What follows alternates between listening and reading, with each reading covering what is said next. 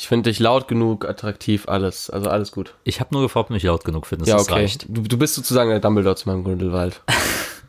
Du schmeichelst mir. Ich hoffe, wir werden uns auch irgendwann mal bekriegen. Ich hoffe es. Es wäre wär ganz witzig. So. Please be my Grindelwald. Hello? Hallo, ich möchte gern Film frühstücken.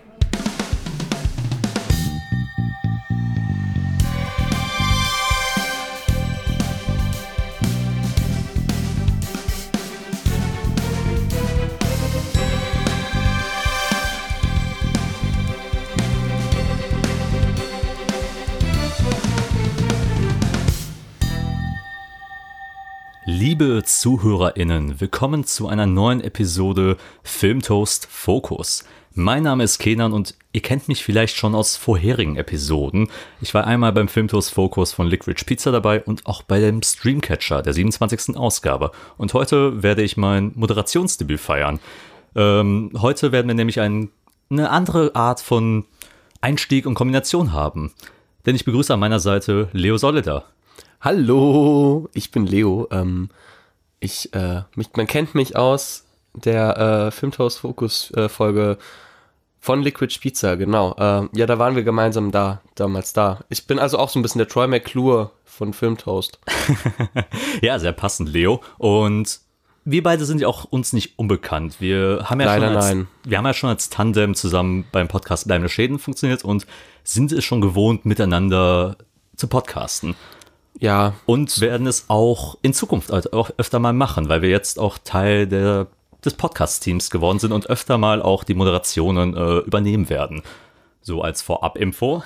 ja, also wir sind ganz lieb. Ich äh, sag's mal so. Kenan, äh, bist du ein bisschen nervös heute? Ja, natürlich. Äh, Es ist schließlich das erste Mal, dass ich mal so eine Aufgabe übernehme und ich hoffe, ihr habt alle auch äh, artig Geduld mit mir und ich hoffe, dass ich euch durch diese wunderbare Folge begleiten werde und wir haben ein besonderes Thema, Leo. Genau, und, ja. äh, Also ich bin ja es ja auch immer gewohnt, dass ich so ein bisschen moderiere bei bleibende Schäden zum Beispiel. Und jetzt lass ich dich einfach die Arbeit machen und du entführst mich jetzt an die magischsten Orte, die, die ich mir einfach vorstellen kann. Das ist so toll. Genau, denn unsere Fokusreihe ist dieses Mal fantastische Tierwesen und wo sie zu finden sind. Wir reden über den ersten Teil, über den zweiten Teil und den frisch erschienenen dritten Teil, denn wir waren vorhin noch im Kino und wollen unsere frischen Eindrücke mit euch teilen. Denn unser Aufnahmedatum ist nämlich der 6. Sechste. April. 6. April, 19.22 Uhr. Also genau, ja, recht frisch noch. Ganz genau. Und wir sind gespannt, wo, wo das alles hinführen wird und, und wie unser Gesamteindruck auch äh, zur Reihe aussehen wird. Wir haben die Filme ja auch noch alle relativ, ja, vor kurzem noch gesehen und bin gespannt, äh, was du auch von denen halten wirst, Leo. Genau, ich bin auch sehr gespannt. Also, äh, ja, äh, würde mal sagen, schieß los, Kenan, ne? Alles was, klar. Was, wa- was ist der erste Schritt auf dieser Reise? Der erste Schritt ist natürlich, in tief in die Vergangenheit einzutauchen und natürlich über den Elefanten im Raum zu reden, und zwar den großen Vorgänger, die Inspiration für diese Reihe, und zwar Harry Potter. Harry Potter, ein Massenphänomen der 90er Jahre, eine Der ein Film- 2000er auch, oder? Ja, ein äh, genau, aber die Buchreihe erschien ja in den 90ern, in den 2000ern natürlich dann mit dem großen Filmfranchise von Warner Brothers. Ähm, Joan K. Rowling hat äh, ein, ja, was wie soll man sagen, ein Jugendphänomen erschaffen, was wirklich Millionen von Fans begeistern konnte. Und wie war dein Einstieg, Leo? Also hast du Harry Potter gelesen, geschaut und vor allem das Wichtigste, wie hast du es gefunden? Ich ähm, habe alle Bücher gelesen, sogar recht früh, das weiß ich noch, das war so mein, mein erster Einstieg, würde ich mal sagen, in so, so erwachsen, jugendlichere Literatur, sage ich mal. Also ich muss so, glaube ich, acht gewesen sein, sieben, acht, dass ich die ersten Bücher gelesen habe. Und ähm, habe die relativ durcheinander gelesen auf jeden Fall, weil bei der kleinen äh, Stadtbibliothek, die es bei uns gab, gab es die Bücher immer nur einzeln und sozusagen, wenn das gerade vergriffen war, der Folgeteil, dann konntest du natürlich jetzt nicht sagen, nee, ich warte jetzt mal anderthalb Monate, bis der wieder da ist, sondern hast dir einfach den Teil geschnappt, der irgendwie da war, hast den gelesen und dann wieder den nächsten Teil äh, also geholt und gelesen. Deswegen habe ich die, glaube ich, auch alle nicht irgendwie chronologisch gelesen, sondern ich glaube, der erste war der Gefangene von Azkaban bei mir. Und dann, ja, äh, die Filme habe ich nur zum Teil gesehen. Ich habe auf jeden Fall, ich habe den zweiten gesehen, den ersten gesehen, den vierten, den siebten Teil 1 und siebten Teil 2. Also ein paar fehlen mir. Den dritten habe ich mal irgendwann mal gesehen, aber da erinnere ich mich nicht so richtig dran. aber alle anderen habe ich mindestens zweimal gesehen. Gab es denn einen gewissen Grund, warum du die nicht äh, komplett durchgeschaut hast? Ich glaube, das war dann so ungefähr zu dem Zeitpunkt, wo man sich dann dafür interessieren konnte oder sowas, war das dann schon ein bisschen so, ich sag mal, uncool, Harry Potter-Fan zu sein. Also ich habe dann doch die beiden letzten Filme habe ich dann doch gesehen im Kino auch, einfach weil es so ein Event war. Aber davor war man zu jung und wusste nicht, wie komme ich an die Blu-rays und sowas oder auf die, an die DVDs damals noch. Und dann ist es irgendwie so ein bisschen verschwunden, weil dann war mal so, ja, okay, willst du es schauen? Und dann war es ja auch immer mit Kosten verbunden. und ich muss auch sagen, ich bin noch nicht wirklich der, der riesige Harry Potter-Fan dann gewesen. Und das war so das Ding für mich, das dann so ein bisschen abgekühlt ist, meine Liebe dazu. Aber ja, ich äh, bin trotzdem, würde ich sagen, ich mag die ganze Welt. Ich war so einfach so ein bisschen, irgendwann ging das Interesse weg. Ich erinnere mich aber immer noch sehr, sehr gut an das Videospiel zum zweiten Teil äh, zu Die Kammer des Schreckens. Das habe ich so häufig bei Freunden gespielt. Das war wirklich, also krass viel. Und dann Quidditch spielen und mit rechts musst du, glaube ich, den Gegner, äh, den Gegner kannst du wegtreten. Das war für mich einfach krass zu den Videospielen, mir ging es genauso. Ich habe die damals, den ersten Teil habe ich auf der PlayStation 1 damals noch gespielt. Das war auch schon ein sehr interessantes Spiel, vor allem mit einer grauenhaften Synchro, ja, die also halt überhaupt nichts mit der Filmsynchro zu tun hatte. Genau, das erinnere ich, erinnere ich mich auch noch ganz krass. Also, äh, die war irgendwie ganz weird. Ja, und den zweiten natürlich ebenfalls. Und es gab auch damals für GameCube noch den dritten Teil. Stimmt. Den habe ich damals auch noch gespielt und dann hat es mit dem Videospielen aber auch aufgehört. Der, ähm, ich bin, die war, kam noch ein bisschen äh, noch später dann auf die äh, DS und sowas, 4 und 5, glaube ich, nochmal. Genau, die habe ich dann aber auch gar nicht mehr mitgenommen. Mhm, ja. Genau, aber bei mir, bei mir war, ist es relativ ähnlich. Ich habe ein bisschen auch anders angefangen. Ich habe erst die Filme gesehen, also den ersten beiden Filme, und dann habe ich mich an der Gefangene von Azkaban auch rangewagt, damals aus der Bibliothek ausgeliehen und habe da aber schon früh Gefallen gefunden. Ich habe die ersten beiden Filme wirklich als Kind regelmäßig geschaut, auch weil wir die als äh, klassische DVD-Disc auch noch hatten. Das war immer sehr schön und dann hat man immer unregelmäßig aber dann die Filme nachgeschaut. Ich habe die nie im Kino gesehen, sondern mehr im Fernsehen, bis auf den allerletzten Teil. Den habe ich nur im Kino gesehen und das bleibt auch mein einziger Film dieser Reihe, also der originalen Reihe, der im Lichtspielhaus dann bei mir lief. Ja, genau. Also sonst bei Synchro, natürlich müssen wir über was reden. Ich weiß nicht, wie es bei dir war. Bei mir war das ganz riesig, die Cold Mirror Synchros damals äh, von äh, Harry Potter. Die Harry Potter und ein Stein, Harry Potter und äh, alle anderen Teile. Genau, ähm, der Plastikpokal, also das war schon ganz prägend für mich, muss ich auch sagen. Also, auch für Humor. Es hat, es hat auf jeden Fall neue Türen geöffnet, was auf einmal das Medium Film äh, machen kann, wenn man äh, es dekonstruiert nämlich. Und auch YouTube zum Beispiel. Also es war ein riesiger YouTube-Hit und ich weiß noch immer so fünfte Klasse hat mir ein äh, Klassenkamerad es dann damals gezeigt und dann so irgendwie aus dem zweiten Teil dann so, er hat sich das Genick gebrochen, aber ansonsten geht es ihm gut. Und es war, es war das war so für, für so einen kindlichen, leicht pubertären Humor, war das so, Alter, es öffnet hier die, äh, die Welt. Heutzutage ja, nur noch ganz so semi-gut äh, gealtert, sag ich mal. Definitiv. Aber es gibt noch ein paar Jokes, die einfach super witzig sind. Und eben den wiederhole ich so häufig, diesen Joke. Also das war schon auch ganz krass, was Harry Potter auch in einem anderen Kontext noch für mich gemacht hat. Plus ja auch äh, YouTuberin Code Mirror hat ja auch dadurch einen riesen Erfolg gehabt. Das ist super viral gegangen und macht ja heute auch selbst Harry Potter Podcast. Genau, die 5 Minuten Harry Potter Podcast. Ich höre es unregelmäßig aber ähm, finde es super cool, was sie macht. Also ähm, genau, ja. sie ist ja, glaube ich, eine der größten deutschen Harry Potter Fans, die, die man sich vorstellen kann und ja. wahrscheinlich auch die erste Ansprechperson, wenn es äh, darum geht. Genau, also das war immer so so schon eine, auch eine coole Person, wo man so aufblicken konnte, glaube ich. Und äh, genau, Kinan, welches Haus bist du denn? ich bin immer ein Slytherin gewesen. Ich äh, auch, auch, auch, auch wenn mir Menschen sagen, dass ich da nicht reinpasse, aber dieser, gibt ja diesen. Äh, ich finde, find, du hättest so Gryffindor-Vibes auch ab und zu mal ausgestrahlt. Also dieser Pottermore-Test hat mir eigentlich fünf von sechs Mal, glaube ich, Slytherin gesagt. Aber mir wurde auch schon mal gesagt, äh, Ravenclaw oder, oder Gryffindor. Also ich, ich sag immer Slytherin, weil das dieser Quiz, dieses Quiz gesagt hat, aber es ist mir eigentlich. Ich liebe alle Menschen. äh, aber jetzt mal nochmal zurück zu den Filmen. Wie fandst du denn die Filme qualitativ? Also was meinst, ist deiner Meinung nach das, was die Harry Potter Filme richtig gut gemacht haben und warum ist auch überhaupt so ein großes Franchise, was seit über 20 Jahren eben besteht, was es so ausmacht und warum das immer noch so viele Leute auch von jung bis alt bindet? Ich glaube, was ähm, für mich ganz, ganz wichtig ist, auch wenn ich es nur teilweise natürlich miterlebt habe, ist, dass ganz viele Menschen ihr Aufwachsen da, damit verbinden. Also du siehst ja wirklich, aktiv an diesen Kindern, dass die ja sozusagen aufwachsen, äh, also auch, auch abseits der Leinwand. Und das war, glaube ich, ein ganz großer Erfolg dafür, dass diese Reihe so, so groß war. Zum Beispiel jetzt bei, bei Marvel oder sowas, da dauert es auch irgendwie über zehn Jahre, aber da siehst du zwar mal zwischen Iron Man 1 und äh, Avengers Endgame jetzt nicht so eine krasse Veränderung bei, bei Robert Downey Jr., aber bei Daniel Radcliffe es geht es natürlich so, weil es startet irgendwie mit ihm als Neunjährigen und es endet mit, mit ihm mit 19, 20.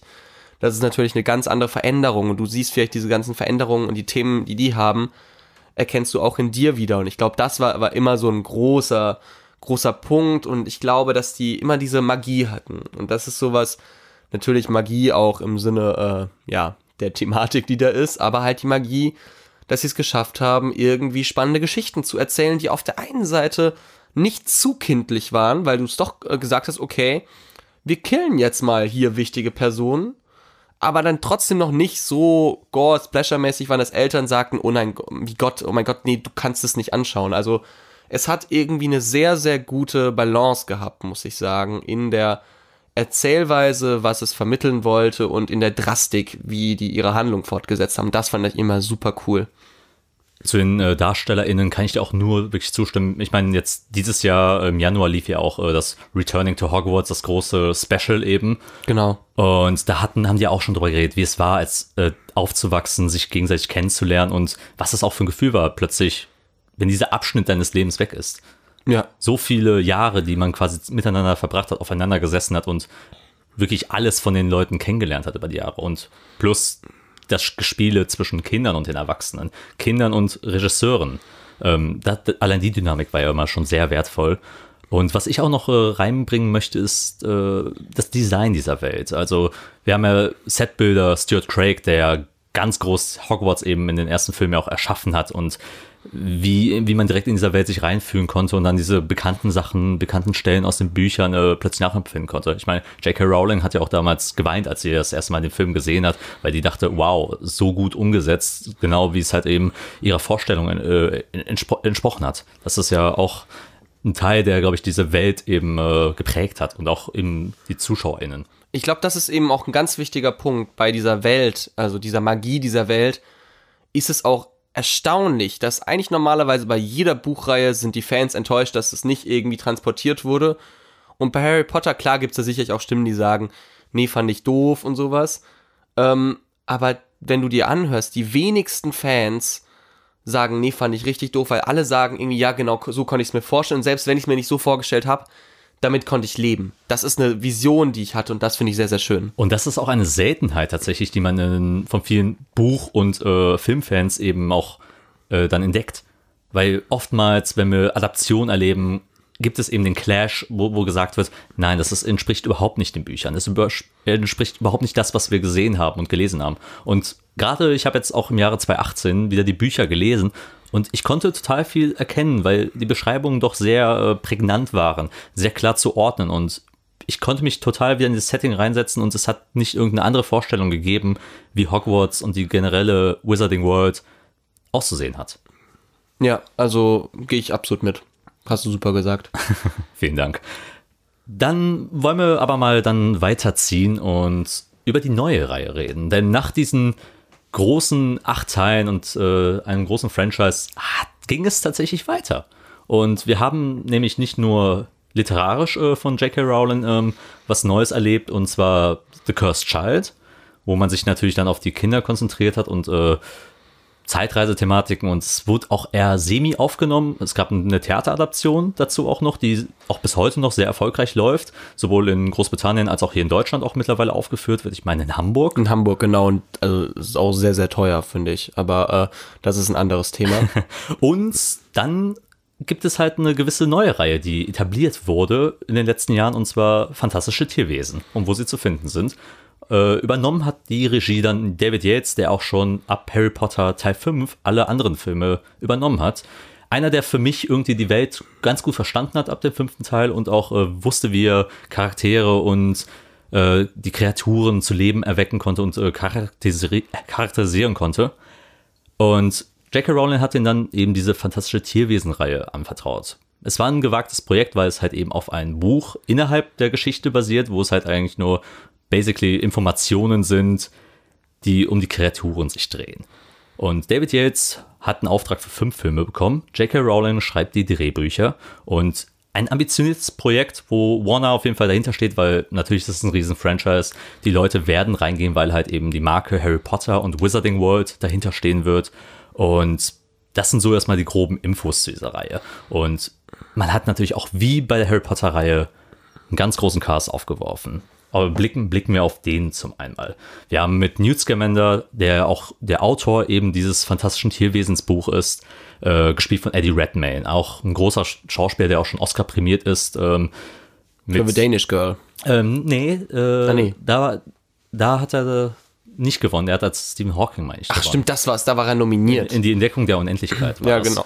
Und mit dem haben wir natürlich den großen neuen Helden des Franchises halt auch bekommen.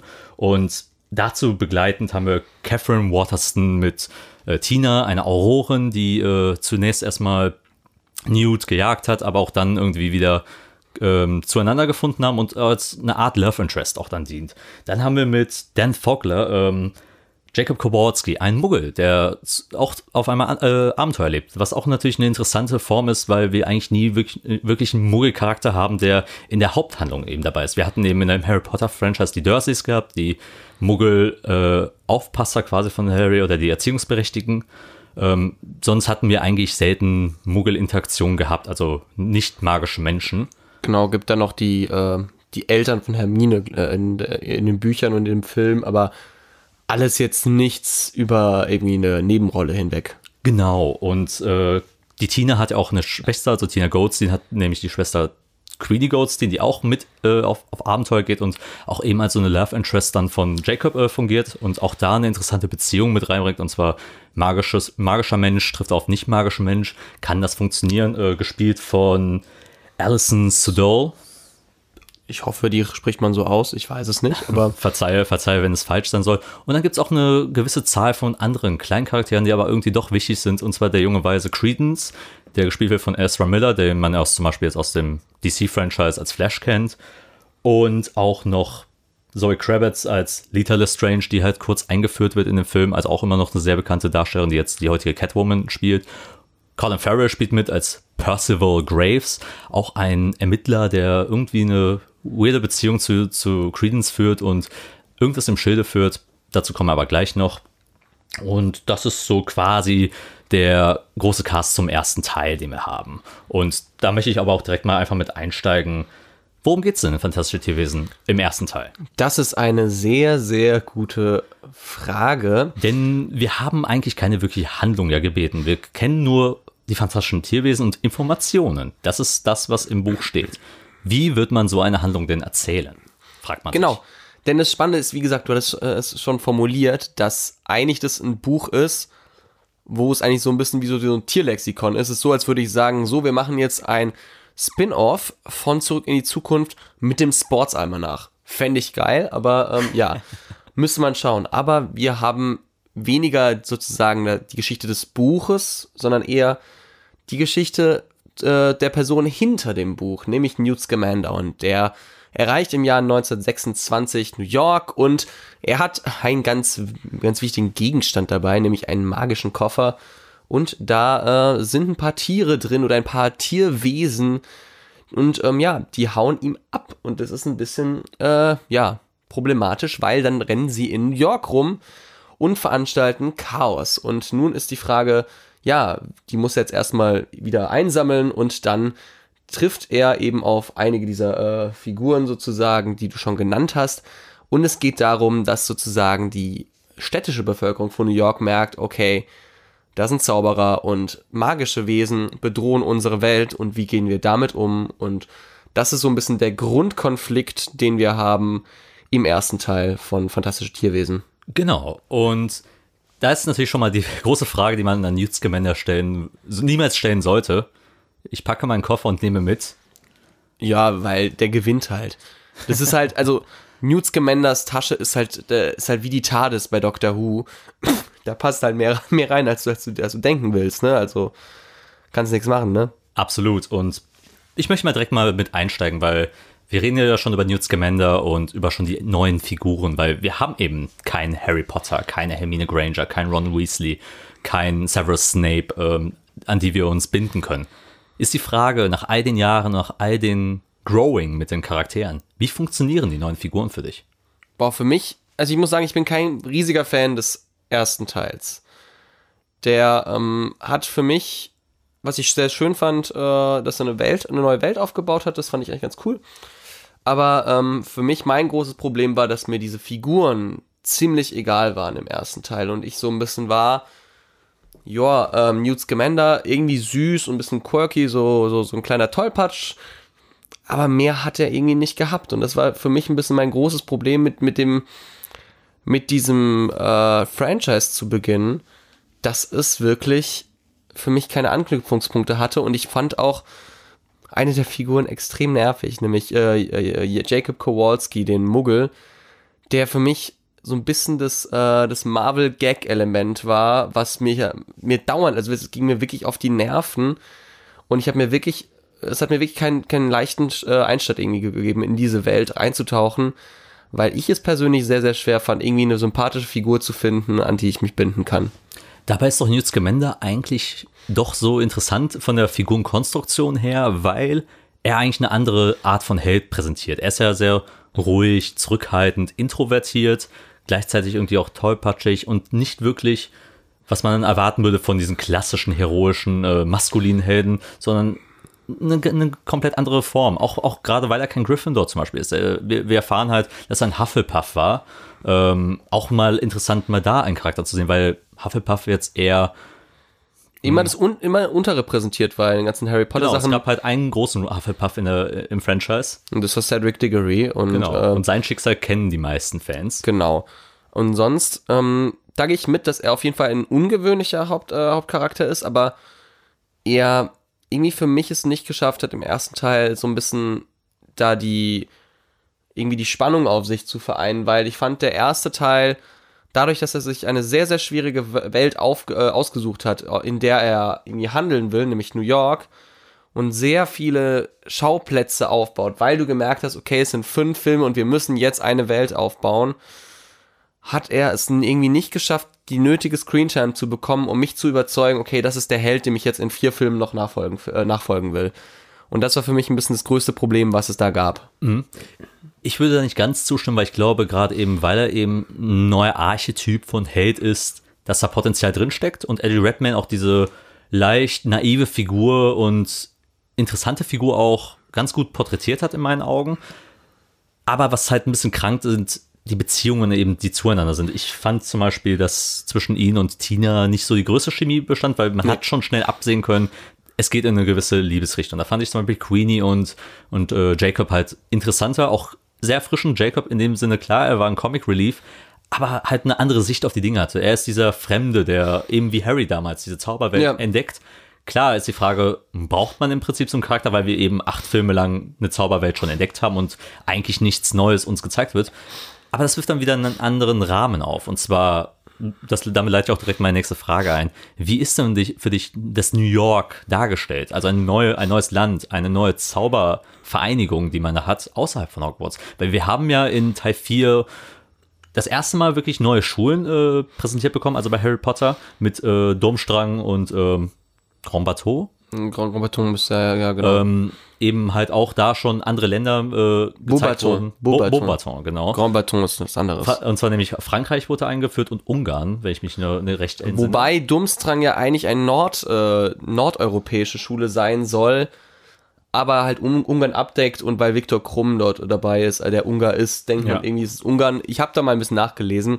Gibt ganz viele ähm, Schulen, nämlich so auch eine in Südamerika und sowas. Und ähm, ja, aber diese, diese Welt wird eben ja im vierten Teil das erste Mal richtig eröffnet. Genau, die, sie wird ausgeweitet und jetzt schauen wir mal in die USA hin. Natürlich ein, ein großes Land, was auch in der Weltgeschichte zu der Zeitpunkt eine Rolle gespielt hat und auch dort fließt natürlich ein bisschen Weltgeschichte innerhalb der Zauberer, Zaubereiwelt mit ein. Wie findest du das dargestellt in New York und die generelle Handlung der Zauberer und Zauberinnen? Also was ich sehr, sehr cool fand, ein sehr spannendes Element war für mich, dass man amerikanische Ereignisse auch einbaut. Zum Beispiel, es geht im ersten Teil sehr viel um die um diese äh, Hexenverfolgung sozusagen und man äh, greift ein bisschen zurück auf die Hexenverfolgung von, von Salem, was ich sehr, sehr cool finde, weil das ein Thema ist, was du halt nur in Amerika ansprechen kannst. Das hätte halt nicht in England äh, so richtig, also es hätte auch funktioniert, aber Salem ist halt vielleicht sinnbildlich für diese ganzen ist Hexenverfolgungen. Ist es im kollektiven Gedächtnis eher verankert äh, und darin Ja. äh, zu verorten, auch gerade in der Horrorhistorie. Und auch weil Arthur Miller dann äh, ein Theaterstück geschrieben hat oder einen Roman, es einen Film dazu gibt und ja, ganz viel der amerikanischen Popkultur darauf basiert, würde ich mal sagen. Und generell finde ich es schön, dass man es auf Amerika ausweitet. Ich glaube, das ist ein guter Ort, um die, um die Welt ein bisschen mal oder um dieses Franchise zu starten. Äh, ich fand es jetzt nicht besonders ästhetisch schön, sage ich mal, aber trotzdem fand ich es einen sehr, sehr spannenden und mutigen Schritt, da mal über den Teich zu gehen, weil das, glaube ich, ein, ein Punkt so ein bisschen dir, dir öffnet, ist, dass du mehr Freiheiten hast und mehr Charaktere aufbauen kannst und sagen kannst, das sind jetzt die Figuren, weil sonst würden, glaube ich, äh, würde, hätte man sich sehr limitieren müssen auf, okay, kann diese Figur existieren oder wissen wir nicht durch andere Harry Potter Romane, dass das, das, das, das, das passiert. Und somit fand ich es erfrischend, dass man äh, nach Amerika gegangen ist, weil man dort eben neue Möglichkeiten hatte, um seine Story aufzubauen. Genau, und wie gesagt, eine neue Bandbreite an Charakteren, einen neuen Blick auch, äh, wie auch gerade Zauberei auch funktioniert und auch äh, dargestellt wird, weil neues Land, neue Gesetze, neue Sitten, das ist immer wieder bekannt und wir reisen quasi auch mit Newt Scamander halt auch wieder der Fremde, der im, äh, in einem fremden Land quasi auch unterwegs ist.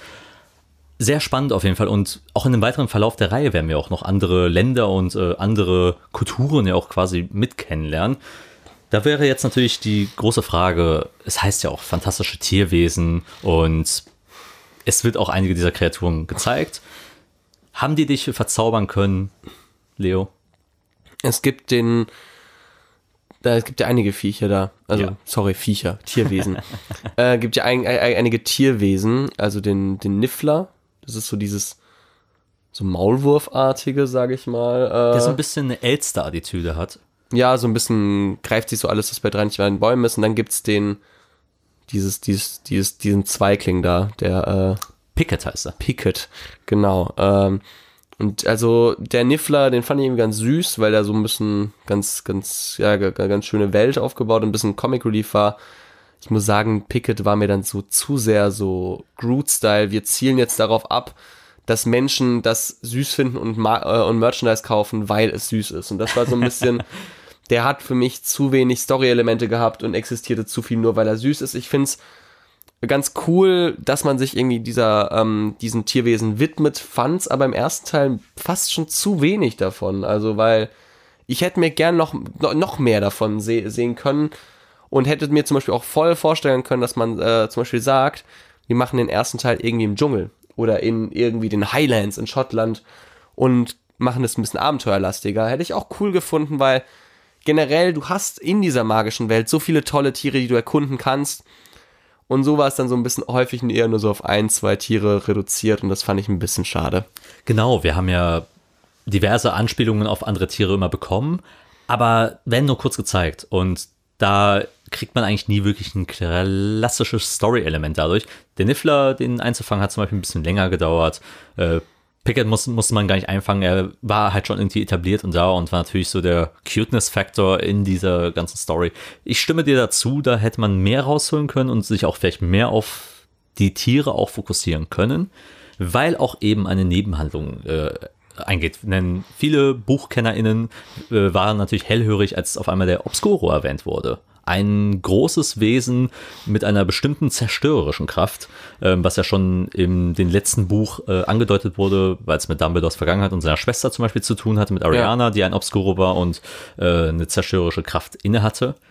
Hier haben wir auch einen Charakter, der ein Obscuro ist, und zwar Ezra Millers Credence. Genau, also so ein. Ja, es ist eben, das Spannende ist eben, dass es ein Tierwesen ist, aber eher die, Bedo die Betonung auf ein Wesen ist. Also nicht irgendwie wie ein Drache, sondern eher wie eine, wie eine dunkle Materie, so ein bisschen, die um sich eine greift. Entität. Ja, eben. Und das finde ich eigentlich ganz, ganz cool, dass man auch hier sozusagen den Wesenfaktor in Tierwesen nicht vergisst. Fand ich eigentlich ganz spannend und äh, ja, war dann eben die Frage, wie sich das entwickelt im ersten oder zweiten Teil und in weiteren Teilen Genau. Genau, im ersten Teil wird er eben als Weise eingeführt, der eben vernachlässigt wird, alleingelassen wird und Colin Farrells ähm, Percival Graves sich auch an ihm bedient und ihn auch irgendwie versucht auf seine Seite zu ziehen, sodass man ein bisschen stutzig auch bei seinem Charakter wurde und wir, wir gehen mal ins Spoiler-Territorium, aber das ist normal, weil wenn wir uns eh auf die ganze Reihe stürzen, dass hier definitiv die Kenntnis vorhanden sein sollte. Denn Colin Farrell ist halt eben nicht nur Percival Graves, sondern er stellt sich am Ende als Gellert Grindelwald aus und wird verwandelt durch Magie und entpuppt sich als Johnny Depp am Ende. Genau, also, ey, was, was für eine Verwandlung, ey. Am Anfang des Films bist du noch halt da hier der, der eine aus Brügge sehen und sterben und am Ende bist du Edward mit den Scherenenten, ne? ja, sehr interessante äh, Entwicklung, weil der große Aufhänger der ganzen Reihe ist natürlich nicht nur, dass es um Tierwesen geht, sondern eine Geschichte, die ebenfalls in den Büchern angedeutet wurde. Und zwar vor Voldemort gab es schon einen anderen großen Zauberer, der für Chaos sorgte und auch gegen die Muggel quasi gegen wollte und eine Politik dagegen hatte. Das wird sehr schnell auch etabliert in, im Film anhand von Zeitungsartikeln, und zwar Grindelwald, der eine sehr innige Beziehung zu Dumbledore hatte. Genau ähm, J.K. Rowling hat ja auch irgendwann im Interview dann eben sozusagen gesagt, ja, die hatten eine romantische Beziehung miteinander. Grindelwald kommt auch schon in den Filmen vor, aber allerdings nur ganz kurz da. Im äh, Gefängnis. Genau, im Gefängnis und dann bringt ihn, glaube ich, Voldemort auch um, oder? Genau, ein junger Voldemort tötet genau. ihn dann und wir kennen also quasi schon das Schicksal und wir wissen auch die Person, die ihn auch besiegt und das ist nämlich Dumbledore letzten Endes. Ja. Und also ist es natürlich die Frage, wie, wie war sein Aufstieg? Wie ist seine Beziehung zu Dumbledore? Das möchte man auch mehr herausfinden und das leitet auch quasi den Rest der Reihe ein eben. Er ist der große Big Bad und die Frage, die sich dann stellt und da möchte ich auch noch eine finale Frage zum ersten Teil an dich äh, stellen, Leo. Die Charaktere, ihre einzelnen Plotlines, also von Newt, von Tina, von äh, Jacob, alle auserzählt und es bildet, bildet sich ein großer Plot für die nächsten Filme an. Wie findest du es, dass die aber alle in der Reihe noch eine Rolle spielen werden. Ähm, finde ich so semi-gut, weil also ich finde, man hat sich da einer sehr waghalsigen Aufgabe gestellt, sage ich mal. Man hätte eine super zwei Reihen machen können, eine namens äh, Fantastische Tierwesen und wo sie zu finden sind, die vielleicht sogar ein bisschen so Indiana Jones-Style hätten werden könnten, so äh, ich entdecke mal oder Dr. Doolittle, wenn man es komödiantischer will und man hätte so eine, I don't know, so uh, The Grindelwald, uh, Grindelwald Stories oder The Grindelwald Saga machen können, wo man den Aufstieg und Fall des Gellert G. -Punkt, äh, thematisiert und somit ist es halt, glaube ich, sehr viel, was sich der Film und das Franchise vornimmt. Und somit ist es am Ende so ein bisschen, ja, okay, die Story in New York ist auserzählt, aber jetzt kommt ja gleich schon das nächste Abenteuer und es hat mich so ein bisschen an so einen so Marvel äh, Avengers Assemble Moment äh, erinnert, wo man sich zu viel vornimmt irgendwie. Es hat so einen Cliffhanger-Stil gehabt, aber auch wenn man eigentlich dachte, okay, Newt hat sein Wesen gefangen, Jacob ist wieder ein ganz normaler Muggel, der aber irgendwie Erfolg haben wird äh, als Bäcker. Äh, Tina geht ihre ähm, Tätigkeit als Aurorin äh, weiter voran und Queenie ver verweilt äh, irgend, äh, irgendwo weiterhin in, in New York, um es mal so zu sagen. Queenie macht irgendwie eine, eine coole Karaoke-Bar auf oder sowas oder so eine Speakeasy, so, so eine Spelunke. Genau, und da fragt man sich natürlich, wie wird Newt Scamander eine Rolle spielen in diesem Krieg gegen Grindelwald? Weil er wird ja ein, äh, gefangen genommen und damit geht auch, geht's auch direkt in Teil 2 auch über. Ganz kurz, bevor du in Teil 2 gehst, wie viel äh, Toastscheiben würdest du denn im ersten Teil geben und ah, warum? Natürlich eine sehr gute Frage, Leo. Danke dafür. Ich würde sechs also drei von fünf Toastscheiben geben, also sechs von zehn, ähm, wenn man wenn man es ausweiten möchte, weil ich fand es sehr unterhaltsam. Ich habe Newt Scamander als Charakter schon gemocht und fand es auch sehr interessant, wie man uns in diese neue Welt eingeführt hat. Nur leider war ich mir nicht sicher, was die Handlung im Prinzip wirklich erzählen will. Will es das große Franchise mit Grindelwald aufmachen, wie du schon gesagt hast, oder will es fantastische Tierwesen erzählen? Und das war ein wenig sehr überladen, meiner Meinung nach. Ja, ich ähm, würde dann eher ein bisschen noch niedriger ansetzen, würde mich für zweieinhalb von fünf, also fünf von zehn entscheiden. Einfach weil ich, ich habe den auch nicht im Kino gesehen. Ich habe den erst dieses Jahr zum ersten Mal gesehen, muss man sagen. Und habe den so angeschaut und war so, ja, ich verstehe schon, was Menschen daran haben. Und ich verstehe, dass Menschen, wenn die den im Kino gesehen haben, richtig viel Spaß hatten. Aber den hatte ich halt auch nicht so ganz, weil irgendwie hat der, hat mich keine Figur so richtig krass abgeholt. Fand die Thematik manchmal, die äh, mit, mit der gespielt wurde, dieses ähm, Hexenverfolgungsding fand ich cool und ich fand auch die Prämisse Amerika cool. Hat sich einfach halt einfach auf dem Papier irgendwie besser angehört, als es dann am Ende bei mir auf dem Fernseher war. Und deswegen war ich so, ja, okay, zweieinhalb von, von fünf geht schon klar. Aber ja, dachte, okay, vielleicht mit dem zweiten Teil kommt da noch ein bisschen mehr, mehr Bums. ja, Teil 2, der auch den interessanten Titel schon trägt mit Grindelwalds Verbrechen. Also man merkt schon, der Fokus verschiebt sich schon von weiter weg von den Tierwesen und geht mehr in diese Grindelwald-Saga dann wieder rein. Und Johnny Depp steht auch im Mittelpunkt dieser Handlung. Aber auch alte Charaktere wie Newt, äh, Tina, Jacob und auch Queenie, die kehren alle wieder zurück und wir kriegen auch neue Charaktere. Und zwar einmal Lita Lestrange, die eingeführt wird eben als ehemalige Love Interest irgendwie von äh, Newt Scamander, die in der Vergangenheit äh, zusammen haben. Das hat man schon im, am Ende des ersten Teils eingedeutet. Dann sein Bruder Theseus. Theseus, ja, stimmt. Der mit Lita Lestrange zusammen ist. Genau. Und äh, fürs Zaubereiministerium in Großbritannien arbeitet, auch eben in der Aurorenabteilung. Dann natürlich äh, Jude Law als Dumbledore, als ein junger, frisch aussehender Albus Dumbledore, der interessanterweise keinen langen Bart hat, keine weißen Haare und doch sehr klassisch britisch gentlemanlike gekleidet ist und keine große Robe hat. Sehr interessant auf jeden Fall eine Beobachtung meinerseits. Und auch so andere kleine Charaktere, die man aus dem Franchise kennt. Nagini zum Beispiel. Ja. Die man, äh, die gespielt wird von Claudia Kim. Nagini, viele kennen sie vielleicht als die Schlange von Voldemort. Und da fragt man sich auch natürlich, okay, interessant, dass die in dem Film mit dabei ist und welche Rolle wird sie spielen? Ja, aber äh, nicht vergessen, Minerva McGonagall kommt Ach, ja auch genau, dran. genau. Minerva McGonagall wird auch äh, eingeführt in diese Handlung äh, und auch sie unterrichtet schon bereits in den 20er Jahren in Hogwarts. Ja, genau. Denn wir befinden uns ja 1927 und es soll eigentlich um die Überführung von Newt Scamander nach Europa gehen. Doch der, ja, der haut ab. Der kommt frei und dann Äh, du meinst Grindelwald. Oh, ja, Newt Scamander, ja, nee, nee, der, der soll nicht, der ist schon frei. der Gellert, der ist, äh, Gellert Grindelwald, der soll nach Europa äh, zum Verhör oder zur, vor Gericht geschifft, geschifft werden, kommt aber frei und dann äh, handelt die äh, ganze Handlung eigentlich weitestgehend in Paris, denn dort baut sich dann so Grindelwald seine neue Basis sozusagen auf und rekrutiert langsam Schritt für Schritt genug Mitglieder für seinen ja, für seinen Plan einfach die, die reinblütigen Rassen nach vorne zu bringen. Ich äh, formuliere es mal so. Mittendrin haben wir auch unseren Helden Newt Scamander und der äh, hat erstmal ein bisschen Hausarrest bekommen, weil er, er ist ein bisschen aus, aus, dem Reihen, äh, aus, aus dem Ruder gelaufen ist, alles in, in New York.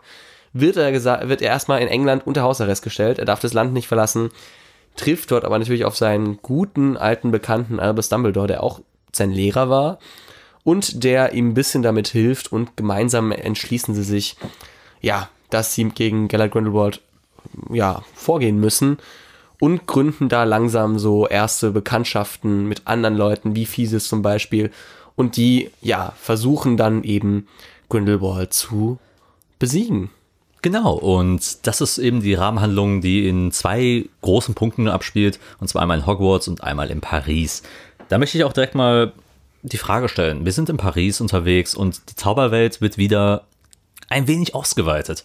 Findest du, dass die Editions, die zusätzlichen Standpunkte, die jetzt nochmal eingeführt wurden, der Welt geholfen haben, weiter kohärenter zu wirken, weiter ausgeweitet und insgesamt auch einfach dein Verständnis und deine Faszination für die Zauberwelt auch gesteigert haben? ich muss sagen, dass man Dumbledore eingeführt hat, ist für mich eine der besten Sachen, die dem Film geschehen konnten. Äh, denn er ist super charismatisch, ist halt, also Jude Law ist einfach, der sieht gut aus, der ist witzig, der ist irgendwie von der Veranlagung passt der auch sehr, sehr gut als Dumbledore, muss ich sagen. Und äh, das gefällt mir sehr gut. Was mir nicht so gut gefällt, sind eigentlich so ein bisschen die anderen Punkte, weil die irgendwie nicht mehr dazu führen, dass man weiß, in welche Richtung dieser Film gehen soll. Der ist einfach nur noch in Paris Und Paris wird aber auch nicht wirklich so etabliert als Stadt, wie es zum Beispiel New York noch gemacht wurde im ersten Teil. So einfach nur so, ja, jetzt sind wir in Paris. Und irgendwie, ah, irgendwie fand ich auch die ganze Geschichte mit Nagini, ich war so, okay, ja, okay, cool, das ist einfach eine Figur. Und irgendwie McGonagall ist auch schon da, aber das macht doch irgendwie keinen Sinn. Die, sie ist doch nicht so alt wie alle anderen. Es hat mir irgendwie mehr Fragezeichen aufgeworfen, ähm, die neuen Figuren, als dass es irgendwie was lösen konnte, weil man hatte ja schon so viele offene Baustellen. Und anstatt dass man sagt, okay, wir lösen jetzt erstmal eine Baustelle, hat man erstmal noch zehn andere neue aufgemacht. Und das hat für mich nicht funktioniert.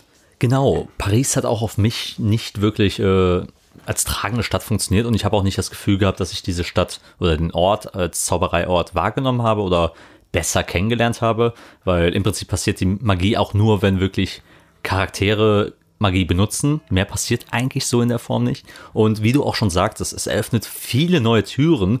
Du hast auf einmal eben Dumbledores Handlung, die eben reingebracht wird. Grindelwald hat selbst seine eigene Plotline. Du hast dann alle bekannten Charaktere. Ähm, Newt, Newt, der wieder natürlich um die äh, Tina zum einen suchen muss, dann die Tierwesen sucht.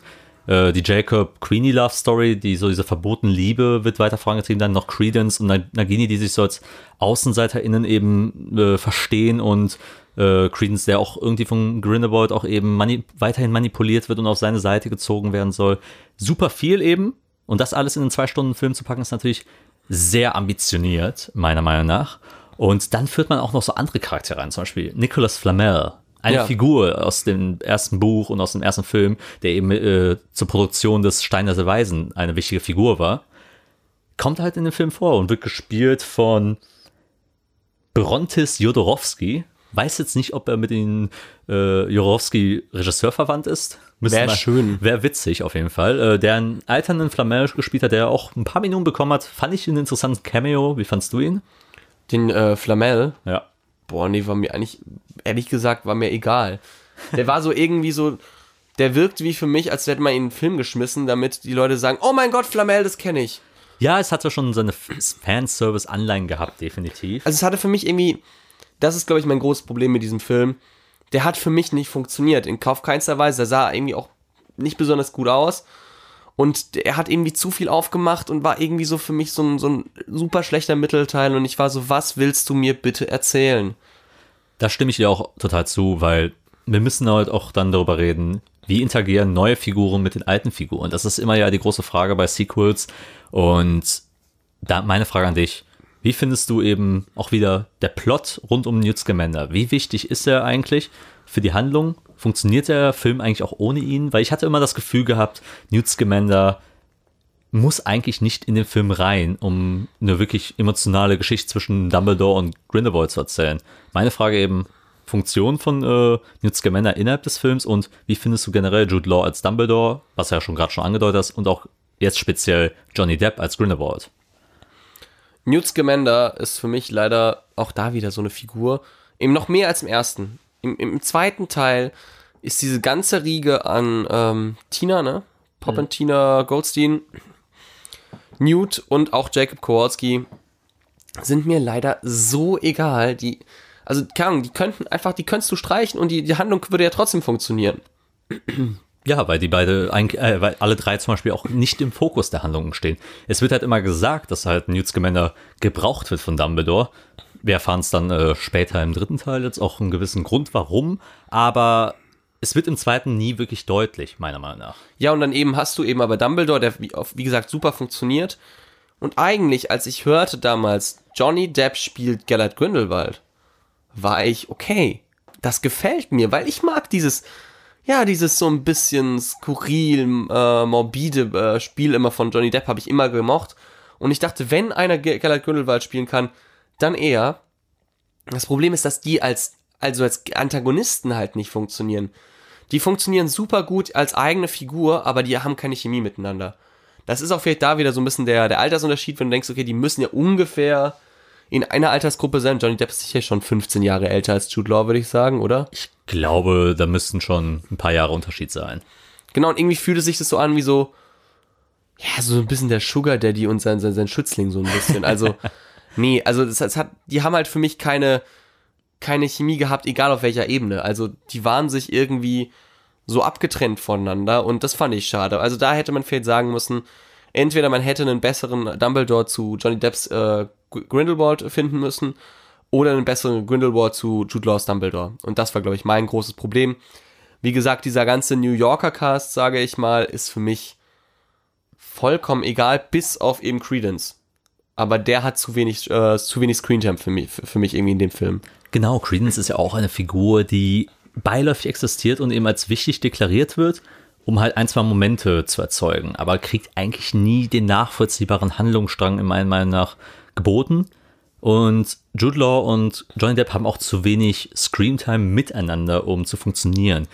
Alles findet ja abseits von denen statt. Klar, man will Tension aufbauen, man möchte nicht direkt die große Konfrontation haben, aber ein Blick vielleicht auf die Beziehung, auf einen Blick nochmal auf die Vergangenheit zu schüren, auch gerade für Leute, die vielleicht nicht die Bücher gelesen haben und nicht die Geschichte rund um die beiden kennen, da vielleicht noch ein bisschen mehr Ausweitung halt äh, des Universums oder der Handlung eben auch zu bieten. Das wäre vielleicht auch notwendig gewesen. Und jetzt natürlich die große Frage. Es muss ja relativ viel passieren, damit Grindelwald seinen Aufstieg auch feiern kann. Der Weg dahin, Plotstruktur, Charakterentwicklungen, Charaktermotivationen. Wie fandest du im Prinzip die Handlung an sich? Also Grindelwald bildet seine Armee aus, versucht Leute zu finden, die gegen, gegen die Muggel zu agieren. Dumbledore versucht seine erste große Armee so ein bisschen aufzubauen und Grindelwald aufzuhalten. Ist das gelungen? Ist das nicht gelungen? Boah, also es war für mich echt, also es tut mir so leid, dass dieser, dass ich das so negativ sage, aber dieser Film hat einfach für mich nicht funktioniert. Der hat in keinster Weise mit irgendwie was ausgelöst, wie jetzt, oh mein Gott, oh, oh, oh, oh, oh, oh, nee, nee, jetzt, jetzt wird's, jetzt wird's böse, sondern es war nur so, ja, okay. Mach halt. Ja. Oh ja, jetzt sind sie auf dem Friedhof. Oh ja, jetzt kommt eine Armee. Ja, sind ein paar andere da. Es war mir wirklich furchtbar egal. Also ich, habe wirklich mich nochmal noch mal zurückerinnert, als ich diesen Film gesehen habe und ich habe wirklich mir gedacht, das, es ist mir so langweilig und so egal. Und ich weiß noch, wie ich, natürlich, da war ich jünger, aber als ich dann äh, Harry Potter und der Feuerkelch damals gesehen habe, das war so für mich erste Szene. Und da irgendwie die in diesem Haus und äh, Voldemort hat da seine ganze, seine, seine ganzen Todesser da. Das war so für mich, wow. Das war fucking creepy. Jetzt kommt der Böse ins Spiel. Und da war es so, ja, jetzt fuchtelt halt Johnny Depp mit seinem, mit seinem Zauberstab rum und ein paar Leute stehen halt rum, keine Ahnung ist halt irgendwie so ein Filialtreffen bei der Sparkasse auch nicht anders, ne? ja, das große Problem ist auch, ab dem Moment, wo er ausbricht, fängt schon an, die Handlung ein bisschen auseinanderzufallen, weil man fängt schon mit so einem sehr großen Horror-Klischee an. Der große Antagonist muss wegtransportiert werden und wird dann befreit von seinen äh, Gefolgsleuten. Genau, und das ist ja wie in Halloween eigentlich. Genau, Halloween, Michael Myers, er muss dutzende Male wegtransportiert werden und das größte Problem an der Sache ist einfach nur er wird halt befreit. Es ist zu einfach und wo sind die Sicherheitsvorkehrungen? Das ist schon allein ein Problem. Dann gibt es diese Lethal Strange Backstory mit Credence und dem Baby eben, was äh, vertauscht wird ähm, und was halt in einer wichtigen Familie zugehört, wo die Auflösung natürlich dann später kommt. Auch ein sehr sinnloser Plot und auch Lethal Strange auch einfach als Figur funktioniert in dieser Handlung nicht. Zoe Kravitz Talent wird meiner Meinung nach sehr stark verschwendet, weil sie alles sehr aus einem emotionalen Motiv raus handelt und irgendwie meine Eltern haben mich sehr vernachlässigt, ich fühle mich in dieser Welt irgendwie auch nicht wohl und bringe dann halt, halt einfach, einfach ein Kind um. Das ist so basically der, ja. der Plot. Hat auch nicht so ganz funktioniert. Und dann hast du noch Queenie, die am Ende die Seiten wechselt und Grindelwald folgen will. Aber halt auch ohne, ohne irgendwie einen Grund. Also es hat irgendwie so nicht richtig, also es gibt schon einen Grund, aber es war für mich auch nicht ein Grund mit so einer Tiefe. Es gab keine dramaturgische Fallhöhe, weil mir die ganzen die ganzen Motivationen der Figuren irgendwie egal waren. Das ist das Problem.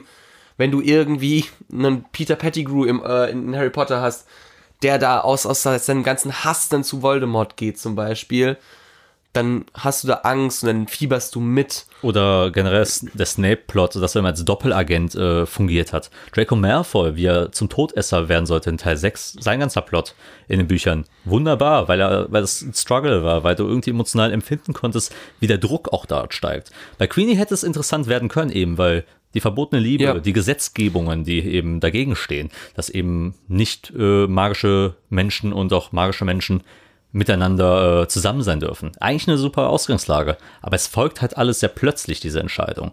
Und so wirkt auch der Film am Ende. Alles ist sehr gehetzt, irgendwie nichts hat Hand und Fuß, alles teilweise auch Hanebüchen zusammengebastelt, inklusive das letzte Ding, und zwar dass Credence ein Dumbledore ist.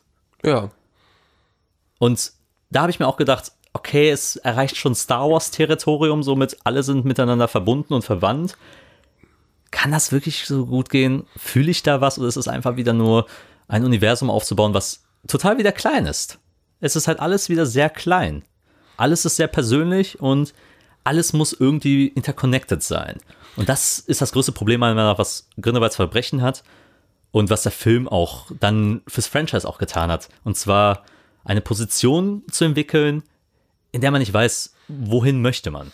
Ja, eben, das ist es ja. Du hast die ganze Magierwelt ähm, oder diese ganze magische Welt vor dir und du verengst dich dann wieder so krass irgendwie auf so ein zwei Personen, zwei Fronten Ding, dass du diese ganze Welt nicht mehr fühlst. Und das war für mich von allen Filmen, die ich gesehen habe, war das der unmagischste Film aus dem Harry Potter, Harry Potter Franchise oder aus diesem Wizarding World Over, äh, Ober Franchise.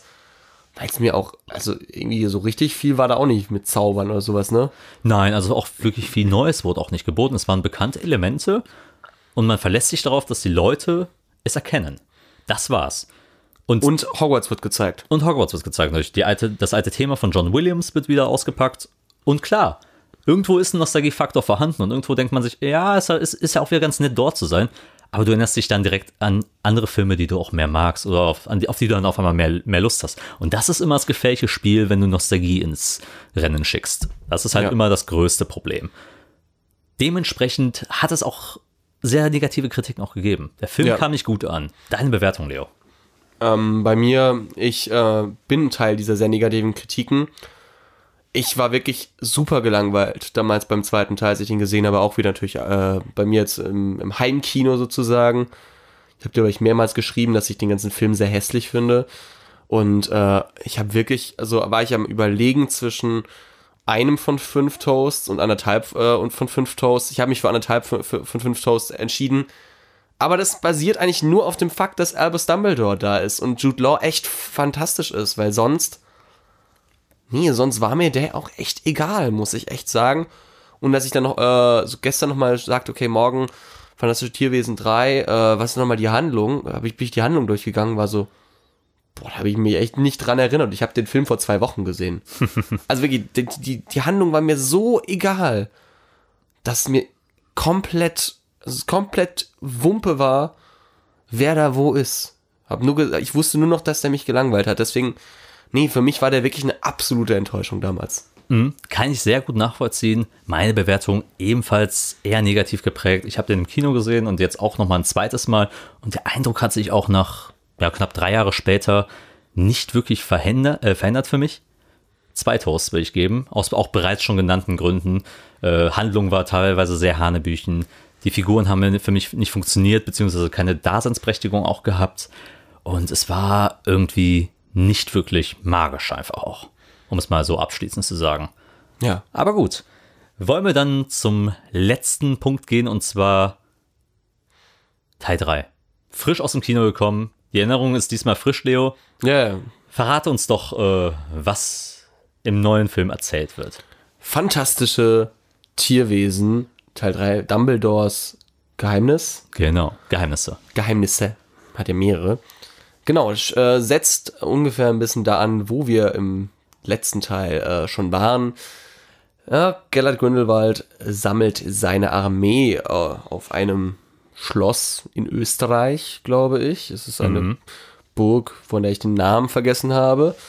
Und ähm, auf der anderen Seite haben wir die AnhängerInnen von Dumbledore, beziehungsweise ein Sextett, glaube ich, ist es.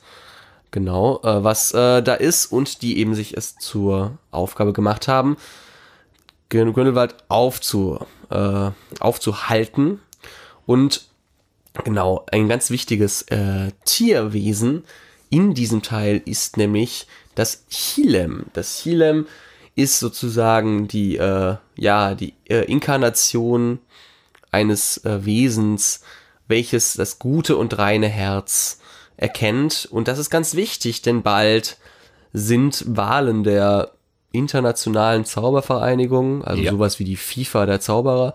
Und äh, da haben wir verschiedene KandidatInnen, nämlich äh, die Kandidatin Vincenza Santos aus, äh, aus wahrscheinlich einem portugiesischsprachigen oder spanischsprachigen Teil. Dann haben wir Liu Tao ähm, und dann haben wir eine dritte Person, die sich eben, äh, ja, äh, aufstellt, nachdem sie freigesprochen wurde von ihren äh, Gräueltaten. Und das ist nämlich besagter Gellert Grindelwald und der hat natürlich einen großen Plan damit, nämlich als äh, Chef der Zauberervereinigung hätte er die Macht natürlich über viel mehr, äh, ja, viel mehr ZaubererInnen, um seine, seine Pläne und seine, seine Vision einer reinblütigen äh, Zaubergesellschaft äh, eben einfach zu, zu durchzusetzen. Und da ein ganz wichtiger Punkt für diese Wahl ist Anton Vogel, der deutsche Zaubereiminister. Und ja, da diese ganze Wahl ist so ein bisschen der, der, das Finale, auf das wir hinsteuern. Und das Chilem haben wir dort genau als wichtiges, als wichtiges, ja, äh, Handlungselement. Wichtiges Handlungselement.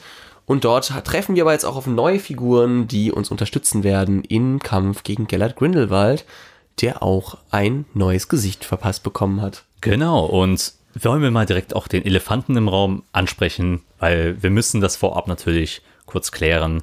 Johnny Depp äh, ist in Ungnade gefallen in den letzten Jahren aufgrund seiner Beziehung zu Amber Hart und daraus ist eine sehr große mediale Schlammschlacht entstanden. Also nicht die Beziehung war eigentlich das Problem, sondern eher das, wie die Beziehung geendet ist und äh, die Vorgänge und Vorwürfe in dieser Beziehung, die äh, ja beide AkteurInnen nicht in das beste Licht rücken. Wir wissen natürlich auch nicht so viel, aber. Genau, und wir werden da jetzt auch keine Wertung abgeben, aber er wurde aus dem Film rausgeschmissen, beziehungsweise er wurde rausgestrichen und umgecastet. Und genau. es gibt ein neues großes Casting, und zwar Mats Mikkelsen. Der wird der neue Grindelwald. Es ist schon sehr interessant, dass du in drei Filmen drei verschiedene Grindelwalds quasi hattest. Also zum einen Colin Farrell als quasi Grindelwald, Johnny Depp im ersten und zweiten Teil, und jetzt Mats Mikkelsen für den dritten. Das Wer, stimmt. Werden wir im vierten und fünften noch einen neuen sehen? Ich denke nicht. Also. Das wäre ja schon ein interessanter Running Gag an sich. Ja, aber ähm, es ist so ein großes Franchise. Ich glaube, da kannst du nicht so mit dem Running Gag arbeiten. Besonders wenn es sich so ernst nimmt, glaube ich. Äh, of course. Natürlich. Ja, aber natürlich, wir haben hier den äh, guten Herrn Mikkelsen und ähm, du bist ja sehr großer Mats Mikkelsen-Fan. Ich äh, auch. Ähm, ich habe immer mein Problem gehabt mit, mit, äh, mit Mats Mikkelsen dass er in so Blockbuster-Filmen fast manchmal ein bisschen verschwendet war. So, ich nicht, erinnere mich nicht an nur fast. Ja, ich erinnere mich an den ersten Doctor Strange, wo er gar mehr wie der Typ hieß, den er gespielt hat. Cassius oder dann erst war ein Star Wars äh, Charakter. Irgendwas. Siehst du? Also. Ja, genau. Also er war einfach, er hat einfach schwarzes äh, Augen-Make-up und war böse.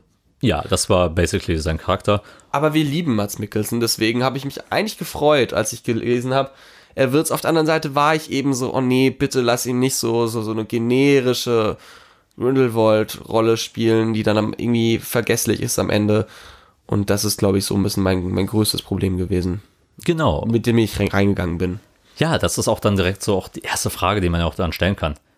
Kann Mats Mikkelsen das große Erbe Johnny Depps, was er hinterlassen hat, kann er mithalten? Macht das besser? Macht er schlechter? Dein Eindruck, Leo? Also ich fand, äh, besonders bezogen jetzt auf das, was ich vorhin schon gesagt habe, diese Chemie der, der beiden, der beiden Zauberer, des ehemaligen Liebespaares, ähm, Mats Mikkelsen und, ähm, und Jude Law, auch wenn Mats Mikkelsen, glaube ich, nicht so viel jünger ist als Johnny Depp, hat es eine ganz andere. Auch schon über 50 auf jeden ja, Fall. Ja, auf jeden Fall über 50.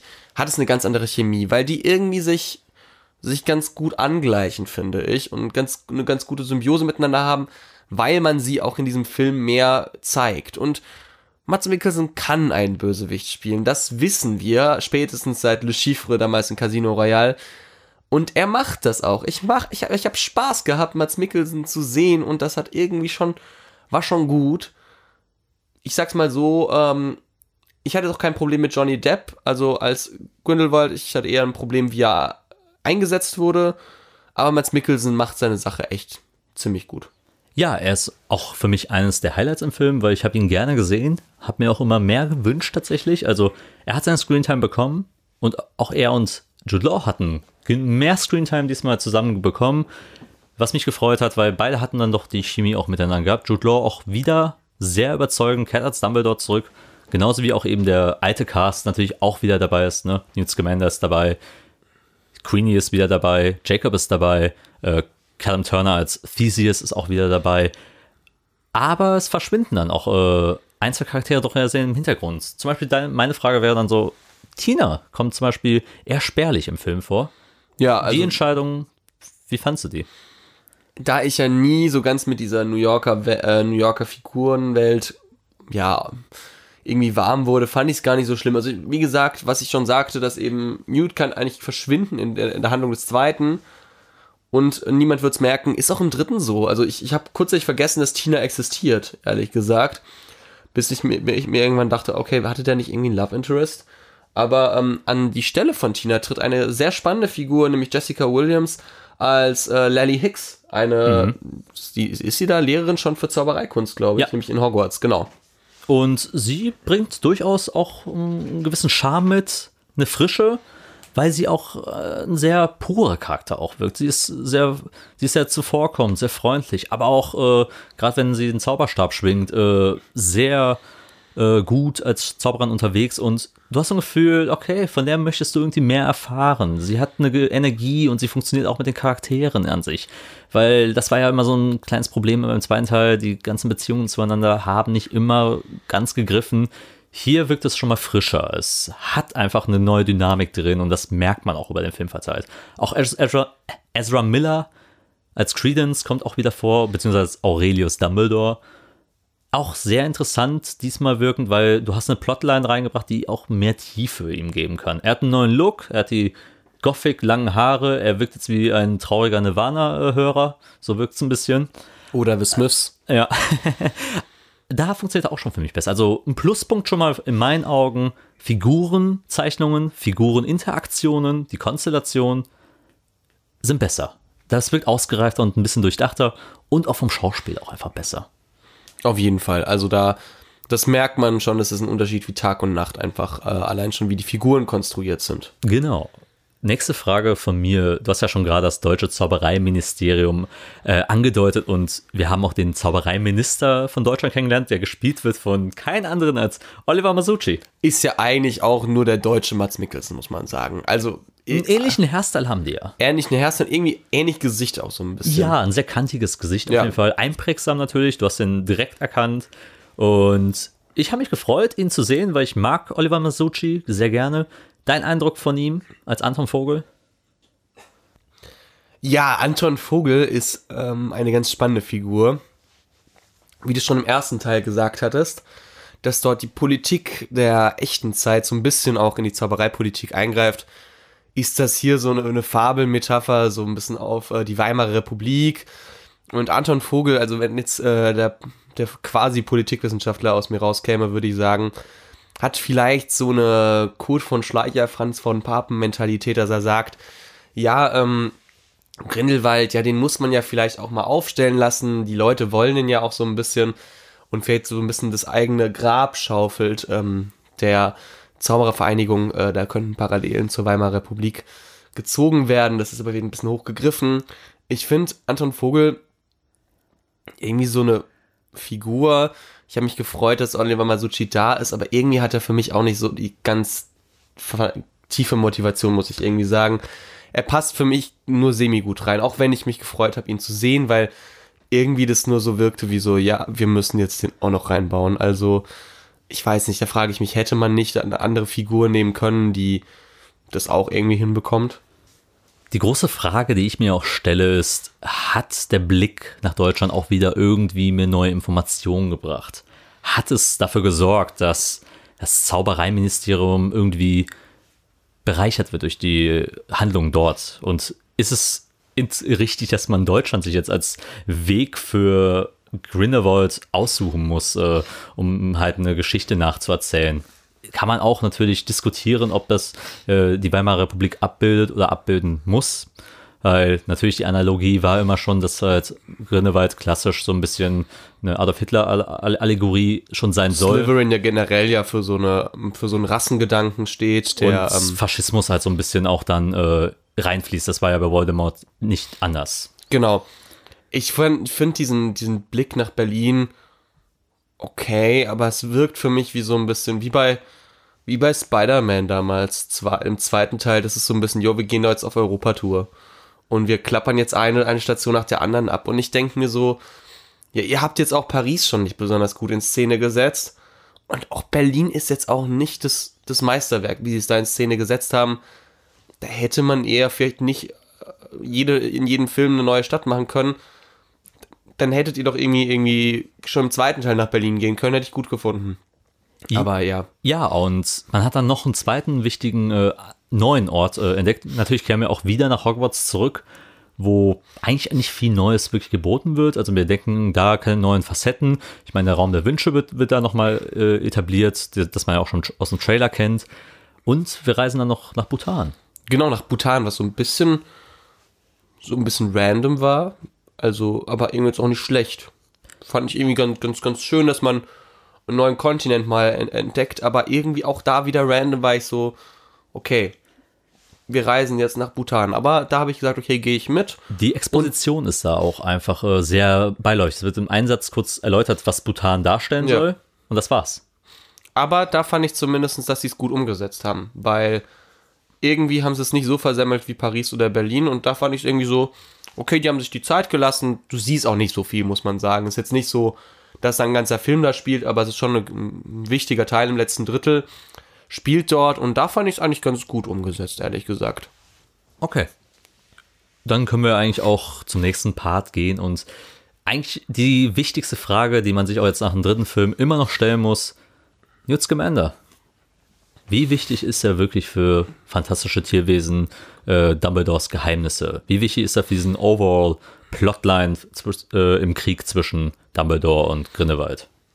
Ja, wenn wir ehrlich sind, ist der schon ein bisschen überflüssig. Muss ich echt sagen. Also, das bin ich aber auch schon seit Teil 1, dass ich sage, ja, den hättest du halt auch einfach mal so ein bisschen, dem hättest du halt wirklich Tierwesen geben sollen und nicht da einen Zaubererweltkrieg in, irgendwie reingeschmissen wird. Weil er funktioniert für mich nicht. Er ist auch da wieder so, du streichst ihn aus der Gleichung raus und wenn die nicht die Kamera irgendwie ab und zu mal dir verdeutlicht, dass er nicht die Hauptfigur ist, hast du vergessen, dass er die Hauptfigur ist. Weil er auch überstrahlt wird von Ja. Jude Law und von Mats Mikkelsen, Ja, also von also- Grindelwald und Dumbledore. Also nichts gegen Eddie Redmayne, ist ein toller Schauspieler, aber er hat irgendwie keine Daseinsberechtigung in dem Film und der Fokus liegt halt so auf den beiden und auf dieser Dumbledore-Geschichte, dass, dass er gar nicht glänzen kann. Ja, das Drehbuch gibt keine gute Begründung ab, warum er in diesem Film sein muss. Man hat es versucht und man hat es ein bisschen nachvollziehbarer dargestellt als in Teil 2, meiner Meinung nach.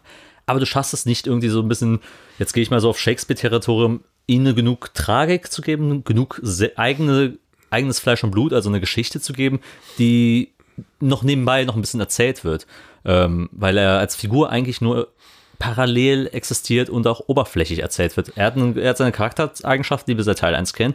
Und es gibt keine wirkliche Entwicklung, die da stattfindet. Die Entwicklung geht immer von Grindelwald, Credence und von Dumbledore aus. Die Ja. machen irgendwas in dem Film. Die machen eine bestimmte Entwicklung mit. Er ist halt ein Schausteller eines großen Ereignisses. Der, der, die Erzählung des kleinen Mannes im Krieg quasi. Ja, aber dafür ist er mir dann auch zu egal, muss ich sagen. Das ist das Ding. Er hat zu wenig Szenen, wo er mal äh, überzeugen und glänzen kann. Weil es ja voll okay, dass man sagt, okay, wir nutzen ihn jetzt als Tür zu dieser Welt für unsere ZuschauerInnen. Aber dann müsst ihr der Person auch mal ein paar Szenen geben, weil sonst rennt er einfach nur rum und äh, ja, okay, hat eine Szene mal, wo, wo er in einem Gefängnis ist, ein bisschen was da macht. Aber sonst rennt er doch nur mit seinen zwei, mit seinen zwei äh, Tierwesen rum und guckt halt ein bisschen blöd aus der Wäsche. Um auch meine kleiner Mann im Krieg-Analogie weiter fortzuführen, du zeigst so viel vom Krieg, um die Geschichte des kleinen Mannes wirklich zu erzählen. Ja, so kann man es ganz gut formulieren. Weil das, was im Krieg passiert, ist dann letzten Endes aufregender. Und daran scheitert es halt auch ein bisschen. Und das macht halt eben für mich auch Dumbledores Geheimnisse zu einem besseren Film als Grindelwalds Verbrechen, zu einer besseren Seherfahrung an sich. Und es entpuppt Potenziale, wo ich sage, okay, es kann in eine Richtung gehen, aber noch nicht ganz springt der Funke über, dass ich sagen kann, das ist ein wirklich toller, ausgereifter Film, der ein ganzes Franchise tragen kann, wo ich, wo ich wirklich die, den Hype dann danach kriege, boah, ich will jetzt den vierten Teil äh, sehen, wenn er in zwei oder drei Jahren rauskommt. Weil wir werden diese zwei Filme noch kriegen. Das Franchise wird auserzählt werden. Das, das, das ist sicher. Ich muss ehrlich sagen, ich hatte bis heute vergessen, dass da noch weitere Filme kommen. Ja, es werden fünf Filme insgesamt sein und das wird auch durchgezogen. Da bin ich mir sicher. Der Film wird genug an der Kasse ein Ja. Natürlich. Aber also- Leo, dein Fazit, also grundsätzlich zu dem Film. Ich finde, wir haben über einen Punkt noch nicht geredet, nämlich dass er tonal irgendwie für mich nicht irgendwie es richtig trifft. Okay. Er hat irgendwie die Tonalität, manchmal will er ein bisschen zu lustig sein, glaube ich, und zu sehr slapstick-mäßig und manchmal zu ernst. Und das ist, glaube ich, mein, mein großes Problem, was ich diesem Film ankreide, dass er tonal inkonsequent ist. Und also die ersten zwei Drittel für mich echt schwierig sind, dass die da irgendwie es nicht schaffen, irgendwie sich zu entscheiden, was sie sein wollen. Das ist nicht Fisch, nicht Fleisch. Und es regt mich auf, wirklich. Ich muss sagen, ich mag das letzte Drittel. Das ist gut aufgebaut und da auch hier der Grund, warum meine Bewertung ein bisschen positiver ist als beim zweiten Teil noch. Dumbledore und Grindelwald haben halt auch, mal was zu tun. Die bekämpfen sich mal. Du siehst auch mal Jude Law in Action und siehst, okay, was kann denn Dumbledore so richtig tun? Das ist halt das Coole. Die ganze Story mit dem Chilem ist so ein bisschen nebenher so, äh, ist alles okay. Aber jetzt- es wird ko konse konsequent aufgebaut. es wird konsequent aufgebaut. Eben, das ist okay, jetzt nicht viel mehr. Aber ähm, Dumbledore und Grindelwald, es funktioniert halt. Newt Scamander und dieser ganze alte Cast aus dem ersten Teil funktioniert halt nicht. Ich mag auch Jacob Kowalski, regt mich nur noch auf. Also ich, ich, ich, ich, ich entwickle le- leider ein bisschen Hassgefühle für den. Aber ich muss sagen, ähm, du hast da Punkte, die verbessert werden können. Ich hoffe halt nur nicht, dass man jetzt wieder ein be be bewährte Muster wieder abrutscht. Für mich ist es, glaube ich, so, dass ich sage, ja, ich gebe dem erstmal noch zwei von fünf Toastscheiben mit aber klarer Tendenz zu zweieinhalb zu fünf und wenn er mich vielleicht beim Rewatch vielleicht doch noch mehr überzeugen könnte, sogar vielleicht mal zu drei, drei, drei von fünf, aber das möchte ich nicht beschreien. Für mich beim ersten, äh, beim ersten, ja, äh, beim ersten Sehen fand ich den irgendwie noch nicht so überzeugend. Vielleicht äh, denke ich mir so, gehe ich mal mit meiner Freundin rein, die will den eh sehen und vielleicht ist es dann noch was anderes. Ich weiß, dass viele allein nur aufschreien werden und sagen, bester Film des Jahres, wenn sie nur die Hogwarts sehen und die Hogwarts-Melodie hören. Das funktioniert halt bei mir nicht so und deswegen bin ich so, ja, zwei von fünf, aber mit klarer Tendenz nach oben und wieder so ein bisschen nach diesem komplett ver vermurksten einfach zweiten Teil wieder so ein le- leichter Lichtblick. Bei mir ähnlich. Ich bleibe sicher bei der 2,5 mit der Tendenz zu 3. Es ist ein Schritt nach vorne, der getätigt wird. Ganz wichtig, die Figuren funktionieren besser, die Dynamiken sind besser. Mats Mikkelsen und Jude Law stehen die Show. Dumbledore kriegt halt wirklich auch mal als Magier was zu tun und darf auch glänzen als Zauberer.